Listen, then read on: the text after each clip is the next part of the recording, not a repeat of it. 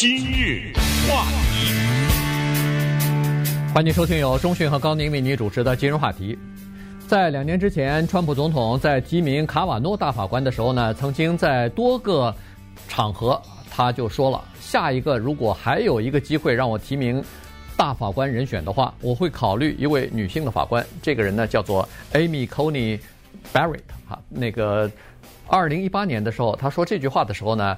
呃，Amy Barrett 呢，刚刚进入到第七巡回上诉法院，呃，这个也是川普总统所提名的哈，所以呢，在上个星期，呃，等于是这个星上星期六吧，啊，就算是呃前天礼拜六的时候呢，川普总统正式提名他作为这个联邦的最高法院大法官的继承人选哈，继任人选，然后。要提交给这个参议院的司法委员会来进行审议了，所以呢，今天我们就来讲一下这位女性的法官 Barrett。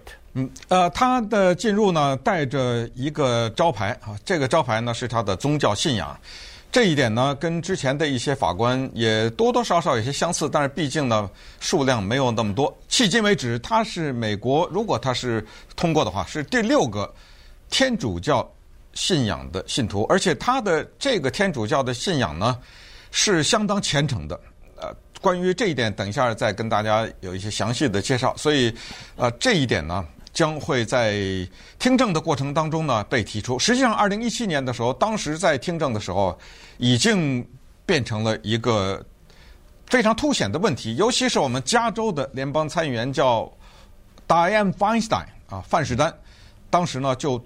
一下子就把这个问题给提出来了，就是说你啊，有个问题，就是你宗教的信仰的这个问题，你的这个信仰呢，就伴随着很多的所谓教规啊，你有很多的必须服从的教规，这个东西你来怎么解释？也就是说，如果你要是遇到一些。嗯，判例的话，这个东西跟你的教规所违背，那你该怎么办呢？啊，我们听一下当时二零一七年他是怎么回答的。In the rare circumstance that might ever arise, I can't imagine one sitting here now, where I felt that I had some um, conscientious objection to the law, I would recuse. I would never impose my own personal convictions upon the law. 嗯，这一点倒倒是说得很清楚啊，就是说，如果真的有这个情况发生的话，不过我认为。就现在来想，我想不出会发生。但是如果真的会发生的话，我就退出。嗯，如果我发现这个案例跟我的个人的信仰有冲突的话，我就退出了。那么在这个时候呢，因为当时呢，加州的范士丹呢，在问他的时候呢，用了一个词，就是说说你的这个教规或者是教条啊，在你的身体里面声音很大，用的是这个话。那意思就是说，大过你的法律了，呃，大过法律，大过你对宪法的解释啊等等，所以我们表示怀疑。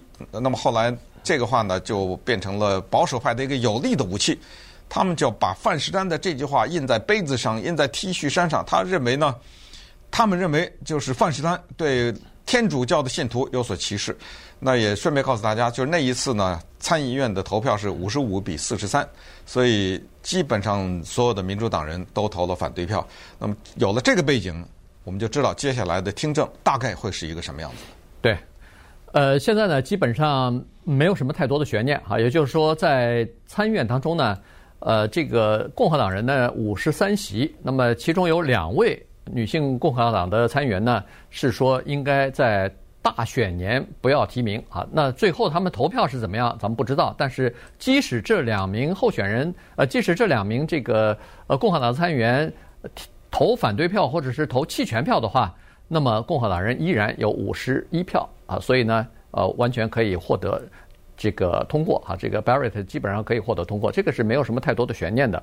那如果获得通过的话，他就变成。这个最高法院里边，第一是资历最浅的，第二是年纪最轻的，他只有四十八岁，嗯，非常年轻哈，所以可以想象得出来，如果按照 Ginsburg 的这个年龄的话，他在最高法院可以待四十年，可以，这是经过多少任的总统？至少每人连连任一次的话，也可以经过五任总统。嗯，他可以待在里边啊，所以这个的影响是非常的大的。所以现在人们就说了，这个算是叫做保守派和反堕胎人士的取得的一次完胜啊。这个，呃，待会儿我们可以稍微的讲一下，呃，前大法官 Ginsburg 去世造成的这个大法官的缺席啊，对民主党来说，对民主党来说，这个杀伤力有多么的大。呃，现在的情况就是刚才说了，这个 Amy 呃 Barrett 呢，她是一个呃比较虔诚的呃这个叫天主教哈罗马天主教教徒。你看她上大学是在叫做 Notre Dame 哈，就是在这个圣母大学嘛，这本身就是一个天主教会所办的私立的大学。然后她大学呃呃法学院毕业完了以后呢，就在这个大学的法学院呃教书了啊，所以呢，实际上他是呃就是从小就有这样的一个虔诚的这个宗教信仰吧。有七个孩子，其中有两个呢是领养的，是好像是从海地啊领养的两两个孩子。那么那个小的儿子呢，还有一个这个综合症，就是有那个 Downs 唐氏啊唐氏综合症，就是智障了，是属于一个残障的儿童啊，所以呢。他是这样的一个背景的人，先生也是一位律师啊，也曾经担任过这个呃叫检察官啊，当然后来呃开自己开业了，也是一个律师，所以两人基本上就是都是法律背景的出身的人，这个人吧。嗯，一个七零后哈，一九七二年出生的一个人，我们看一看这一个女性。首先呢，她在法学院毕业的时候是。毕业的成绩是全学校第一名，嗯，所以是一个优秀的学生，这一点没有问题。当他做法学教授的时候，零六年和一六年这两年，在学校被选为优秀的法学院的教师，呃，这个不容易啊。这叫年度教授。对啊，年度教授这个非常的不容易，所以可以想象他是多么受学生的欢迎，这一点知道的。但是再说一说他那七个孩子，说实话。这个话说着很容易，七个孩子，领养两个海地，还有个唐氏，你能想象一下吗？有两个孩子、三个孩子都不容易，你能做法学教授啊？是，你还能做这么多的工作，而且他后来二零一七年进入到第七巡回上诉法院做法官，那多少事情啊？嗯，而且他有智障的那个孩子是他生的，呃，不是他领养的。他这个孩子没法走路，他每一天早晨背着他从卧室下去，呃，从楼梯下去，还要背着这么一个智障的孩子，呃，可以想象，就是这一切都跟他的宗教信仰有直接的关系了，就是支撑着他的人生。所以他在这个这方面呢是毫不掩饰的。实际上，他在大学里教书的时候，他就已经是一个团体的成员，叫做 Faculty for Life，就是反堕胎的教职员工的里面的一员。同时呢，他所属的这一个天主教的这个分支啊，叫做 People of Praise，就是赞颂主的人，大概可以这么翻译吧。这个呢，是六十年代在呃。基督教也好，在天主教也好，它有一个叫做灵恩运动，呃，是这个运动之后的一个产物。就是他们呢，在宗教信仰方面，在天主教和基督教方面呢，并没有划分的这么的清楚。他们更相信的是神赋予他们的特殊的能力，比如说突然之间就能讲出，呃，发出很奇怪的语言来，讲出很奇怪的话，叫蛇语啊。比如他们相信灵医，就是通过祈祷可以。把一个人的病治好啊！他们相信预言，就是有些人能够预示即将发生的事情，而且他们在祈祷的时候呢，也是进入到一个特别的兴奋的状态，高举着双手啊，唱歌啊，跳舞啊，是这么一种形式的，这么一种教派吧，可以说啊，他是这个集团里面的，他先生也是，他家族里包括他先生的父亲哈，他们都是这一个信仰的人，所以这一切呢。就奠定了他对这个世界的看法，这个是一个不寻常的女性。那么共和党呢，认为她将会成为最高法院里面的保守派的非常关键的那一票。尽管呢，历史告诉我们，就是通过据说是研究过上千次的提名啊，发现基本上民主党总统提名的大法官呢。他们进入到了最高法院里面，然后变成了保守了，在很多问题上投保守票，这个几乎是零。可是共和党提名的大法官进到最高法院里面去，经过成成百上千个的案例的调查看呢，就提名的人了啊，就发现他们后来改变的人非常的多，甚至过了半数，所以人们就一定要确保他是这个观念。那么根据现在的种种的他的背景也好，和他之前的判例也好呢，应该可以看出来，他进去以后变成呃自由派的可能性，我觉得非常的小啊，非常的低啊，因为呃等一下给讲几个具体的案子，大家就可以看出来。所以呃这一个嗯提名啊，就民主党怎么面对？民主党怎么来？他知道自己的票是肯定不够的，那么同时呢，他又不能。集体的说弃权，那那就等于白送了嘛，对不对？你弃权的话，我就二话不说就把他送进去，所以他还得要参加进来。而且呢，还有一个有意思的就是，在司法委员会里有一个现在的副总统的候选人呢，Kamala Harris 在那里头啊，对，对不对？哎，他怎么面对这个提名？呃，一法官的一票怎么能够决定历史？稍等一会儿我们来。综合的看一下他的司法理念，就是 Barrett 这个人的司法理念是什么？今日话题，欢迎继续收听由钟迅和高宁为你主持的今日话题。Amy Barrett 啊，这个是目前第七巡回上诉法院的法官啊，现在呢被川普总统提名呢，要进入到最高法院啊，接替这个呃 Ginsburg 大法官的遗缺啊，所以呢现在。呃，参议院大概在下个月底之前吧，就会进行投票。那么，这个 Barrett 法官呢，他曾经担任过最高法院大法官 Scalia 的法律助理，而且听说是 Scalia 大法官最喜欢的这个法律助理之一。哈，那么为什么会喜欢他？原因就是他们两个人的这个法律的依据和呃立场观点啊，呃比较接近。他们都是属于叫文本主义者，也就是说，他们对这个美国宪法的解释是站在两百多年前美国的一些呃先建国先贤在起草宪法的时候，美国当时的议会在讨论通过这些宪法以及宪法修正案的时候，他们当时写这句话，他们当时把这些东西放到宪法里头，当时是什么考虑？他是按着。当时的那个情况来解释这个宪法，那么在这种情况之下呢，你就可以想象得出来，有很多的事情呢，当时是没有的。比如说这个堕胎，堕胎在两百多年前在宪法当中根本没有提到，所以如果要是堕胎这件事情是今天第一次提出的话，你可以想象，Barrett 法官他是坚决会反对的，但是。现实是在一九七三年的时候，呃，Roe versus Wade 就已经在大法官呃就已经在这个最高法院啊，呃，就是胜诉了哈。那么也就是说，在美国这个联邦的层级，在全国这个女性就拥有了堕胎的权利了。那这个东西呢是不能推翻的哈。所以这个 Barrett 他在担任呃巡回上诉法院的法官的时候，在一个裁决书当中，他其实也说过哈，他说作为上诉法官，我们也不是。可以随心所欲的来对一个案子进行裁决，因为上级法院的这个判例以及同等法院的一些判例呢，对我们对某一些案子的作出裁决，它是有约束力量的。嗯。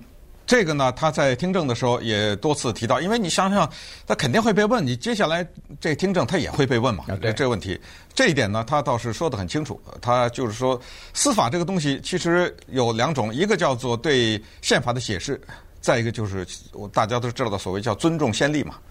那么在这种情况之下呢，他对宪法的解释就形成了最高法院里的叫做一派。这一派是怎么回事？就是说。我认为当时这起草宪法的时候，这些人是这个意思。可是问题就在“解释”这两个字。人类的很多的分歧就在“解释”这两个字。对，圣经这句话到底是什么意思？对不对？您当时怎么不给我说清楚啊？干嘛让我们后人这么猜呀？那个宪法有的就这么两行，对吧？就那么几个几行字。它引发了多少的？你光是那第二修正案那个枪支的问题，对不对？对，这引发了多少的解释？你这么解释，我那么解释，那《红楼梦》这句话到底是什么意思？这曹雪芹他是不是暗指的那个？他是不是预示着这个？就光这个，就有些人就能吃活了，吃饭了，就拿工资了，你知道吧？他去研究他这句话什么意思，他就能一辈子呢，呃，写书啊、教书啊，这就已经够了啊。所以这就是。关键的问题就是你这么解释，我那么解释。你认为他是这么当年是这么想的，我认为他当年是这么想的。呃，这就是具体的解释。还有就是先例。那么把这两个加起来，就产生了你比如说 Cantor versus Barr 这么一个案子。去年的时候，在威斯康星有这么一个男的，这男的呢是叫做邮政诈欺。他干嘛呢？他制造了一种鞋垫。这个鞋垫啊，他骗人家，他说这个鞋垫呢是 Medicare。Approved，这是什么意思？就是 Medicare 管啊，就就是你买的话，政政府的那个保险，啊，对，它可以医疗保险可以报销，医疗保险可以报销。他卖这鞋垫啊，叫做所谓健身鞋垫，当然是一个大型的诈欺案。后来抓起来了，抓起来判罪。这是什么罪？这是联邦重罪。那么同时呢，在法律上有一个规定，一个重罪犯不可以买枪。我不管你什么罪，只要你是重罪啊，就不能买枪。那这个。人肯定是想买枪啊，在一路上诉，就上诉到第七巡回上诉案，就进到刚刚进去不久的二零一七年才进去的 Barrett 的手里来了。他是在那几个法官当中唯一的一个投反对的。所谓投反对，就是他认为这个人可以买枪，呃，他是唯一的一个鼓励说，就是这个人的有这个权利的。他就是靠两个，一个是他对宪法第二修正案的。原本的解释，再一个就是把一八几几年的一个什么案例，你知道吗？拿出来，他的解释很简单，他说：“是的，重罪犯不能买枪，但是还有一句话你忘了，是危险的重罪犯。那这个人他没有危险，他是诈欺来着，没错，这个我都不否认，但是他并没有，他不是暴力犯罪，害人、杀人的这种危险。”如果你剥夺了他买枪的这个权利的话，那么无疑就是把宪法的第二修正案变成了二等的一个，就是所谓二等，就是有些权利是人生而就有的嘛，对不对？可是有一些呢是二等的，就是你这么的话我就不给你，那么的话我就不给你，那就变成了二等。那他说，我认为这个人没有危险，所以应该给。当然最后，因为他只有一票嘛，所以这个人还是不能买枪。嗯，对，这个人是败诉了，他是反对意见，对，但是呢，他的观点就可以看得出来，他是这样的一个观点。另外，在二零一八年的时候，他也是进入到第七巡回上诉法院之后呢，又有一个案子是 U.S. versus Watson 啊，这个呢是说，在一个停车场有一个男孩子。被别人看见拿着枪在玩儿，有那么几个一哎、嗯、一群吧，一群哎对，在拿枪都拿着枪呢，对，所以呢就有人打电话报警了，说这个是危险的。于是警车来了以后，就把这些车就停在那儿的那个停车场的这些车全堵在里头了，然后把这些男孩子的这个枪，当然就搜查呀、哎，就搜查呀、搜身呐、啊，然后就逮捕啊什么，当然这就变成了一个诉讼了哈。诉讼呢是怎么回事呢？就是说。警方肯定是说，这些人拿着枪在那儿，那肯定是对社会啊，对呃过往的这个行人造成威胁了。那我应该前来，应该把他们的枪搜走，然后应该等于是给他们逮捕起来。这是，但是呢，这个 Barrett 法官呢，他是不同的看法。他他的这个解释，你听听，呃，可能也有道理，至少是站在他的这边是有道理。他是说，在。首先，在这个地，在这个州，印第安纳，印第安纳州，他是印第安纳州。顺便说一下，South Bend 这个地方的人哈，就是 Buttigieg 是那个。对啊，这个 South Bend 的今年这这两年怎么出了两个很有名的人呢？哈，一个是竞选总统的那个公开的同性恋，另外一个就是这个进入到最高法院，将要进进入到最高法院的大法官。他说，这个在印第安纳州的州法当中是允许人们携带枪支的，哪怕你没有。持枪证不需要持枪证，人们就可以携带枪支。所以在这种情况之下，他说，在一些犯罪率比较高的地方，为了保护自己的自身安全，有很多人是身上有枪的。他说，警察没有权利听到一个匿名的人说人家身上带着枪，你就假设，嗯，这个就构成了你假设或者构成了合理的怀疑，说可能有犯罪的行为。他说不能这么假设，他说你要对这些高犯罪率的地区的人居民，要和对那些高尚区的有钱人的居民应该同样对待。对，是你要站在完全是一个呃法理的这个角度讲，就他就是问你几个简单问题，你就回答不出来。印第安纳是不是可以拿枪？不用持枪证？答案是是。那他犯法了吗？这些人拿着枪没犯法吧？没错。还是同样的这就这么一个情况，是在一个非常有钱的地方，你会报警吗？不会吧？那你这是干嘛呢？对，对不对？对。呃，所以所以他就站在这个角度，他就说根据这个情况，比如说第四呃宪法第四修正案。他说：“人们是有这个权利的，所以你不能因为这个就合理的推断他可能会犯罪。”对，还有一个二零一九年的案子非常说明问题。一般来说，女法官比较人们误以为啊，会比较向着女性的受害者。那这个呢，就是在他们那儿有个普渡大学嘛，非常有名的大学。嗯、那地方有一个挺奇怪的案子，这个案子具体的我们就不讲了，就是一个女同学告。告谁啊？告她男朋友？你说这事儿怪不怪？说她男朋友对她有什么性的侵扰之类的啊？听上去好像是个很简单的事儿。啊，听起来很简单，但是这个事情非常的复杂的原因是，后来学校就勒令停学，把这个男同学，而且这个男同学呢是美国那个后备役的军人，开除了，不是开除学校，是把他从那个后备役军人那儿给开除了。那这男的不干啊，这男的告，然后一路就上诉到第七巡回上诉法庭去了，那。Amy 和另外两个女法官呢，都站在这个男学生的这一边了。嗯，他们就是说，你这个学校做的不对，是这个女的既然是他的女朋友，然后对他指控说他要有性侵或者什么骚扰之类的，你为什么不把这个女的说出来的这些证据拿出来给这个男的看？对，呃，就是你为什么不公开这个东西？所以我我们裁定，就是说不行，这个你们不能因为有谁这个。恶人先告状嘛，对不对？他就认为说，这个呃，大学里边的这方面的政策呀，有点偏向女性，造成了性别歧视了，太，偏袒女性。但是呢，顺便说一下，这个还是败诉了。嗯，那个男的最后还是败诉了。行，那么关于法官这个事儿呢，呃，既然他是接替了金斯伯格的话，那么关于金斯伯格和奥巴马还有一个鸿门宴的故事，这个呢，一会儿再给大家讲。